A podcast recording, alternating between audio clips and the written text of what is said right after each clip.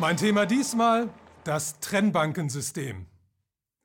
Nach dem Ersten Weltkrieg kam es zu einem kreditgetriebenen Wirtschaftsboom, der das Gesicht eines ganzen Jahrzehnts, nämlich der goldenen 20er Jahre, geprägt hat.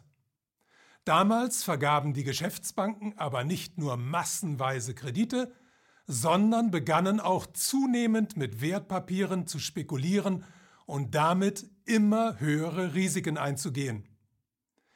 Im Oktober 1929 kam der Boom dann zu einem abrupten Ende. Der Jahrhundertcrash an der New Yorker Börse führte zur Weltwirtschaftskrise und leitete die große Depression der 30er Jahre ein. Eine der wichtigsten Folgen dieses Crashs für die USA war die Einführung eines Trennbankensystems.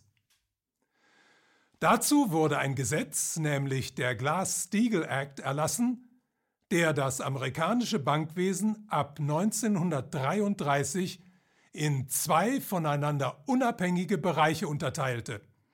Einerseits die Geschäftsbanken, die weiterhin das klassische Einlagen- und Kreditgeschäft betreiben durften und deren Kunden eine Einlagensicherung in Höhe von 100.000 Dollar garantiert wurde, andererseits die Investmentbanken, die mit Wertpapieren handeln, Börsengänge begleiten oder Vermögen verwalten durften, und zwar alles ohne Einlagensicherung.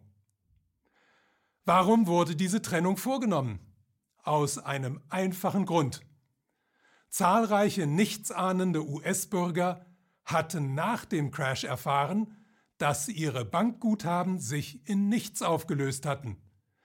Entweder weil ihre Bank nicht mehr existierte oder sie ohne das Wissen ihrer Kunden mit deren Geld spekuliert und alles verloren hatte. Zusammen mit der um sich greifenden Arbeitslosigkeit und der daraus resultierenden Armut erzeugte das in der US-Bevölkerung einen erheblichen Unmut, der von den damals starken Gewerkschaften und zahlreichen politischen Organisationen aufgegriffen wurde und auf den die Regierung gezwungenermaßen reagierte. Es waren also nicht etwa intellektuelle Einsicht oder Vernunft, die zum Trennbankensystem führten, sondern der Druck der sozialen und politischen Verhältnisse. Und natürlich gefiel den Banken diese Regelung überhaupt nicht, denn im Investmentbereich sind wesentlich höhere Gewinne zu erzielen als im Geschäftsbankenbereich. Doch schon wenig später kam es zum Zweiten Weltkrieg, an dem die US-Banken erneut durch Kreditvergabe hervorragend verdienten und danach zum Nachkriegsboom, der ihr Geschäft weiter beflügelte.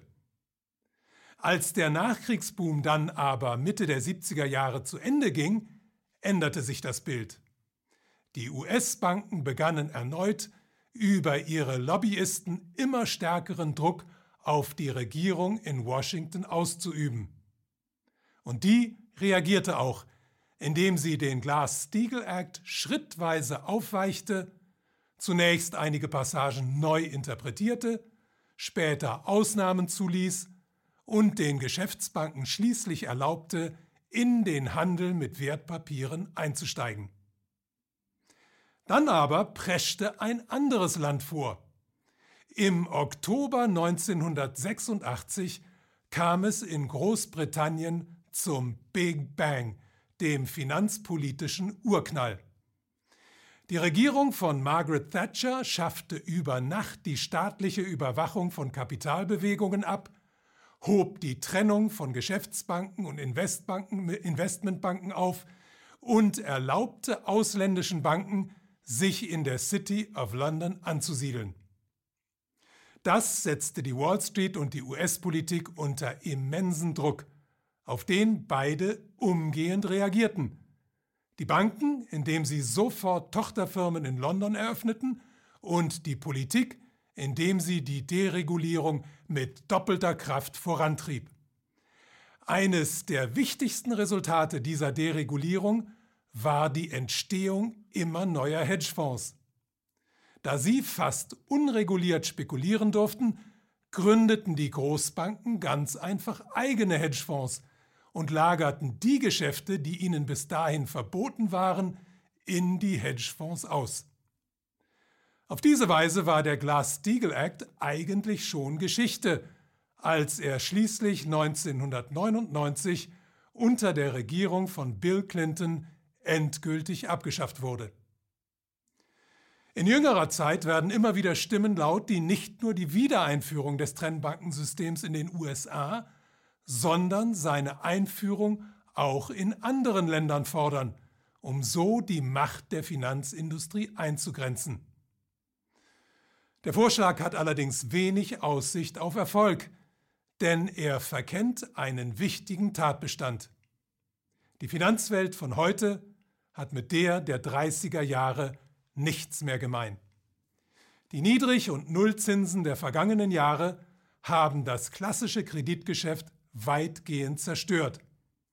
Im Zeitalter von Hedgefonds, Derivaten und algorithmengesteuerten Großrechnern dienen mehr als 95 Prozent aller Finanztransaktionen weltweit der Spekulation.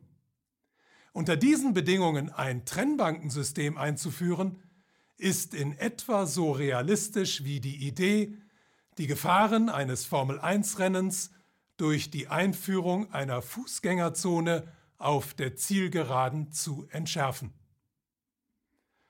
Die Zeit ist reif für ein demokratisches Geldsystem.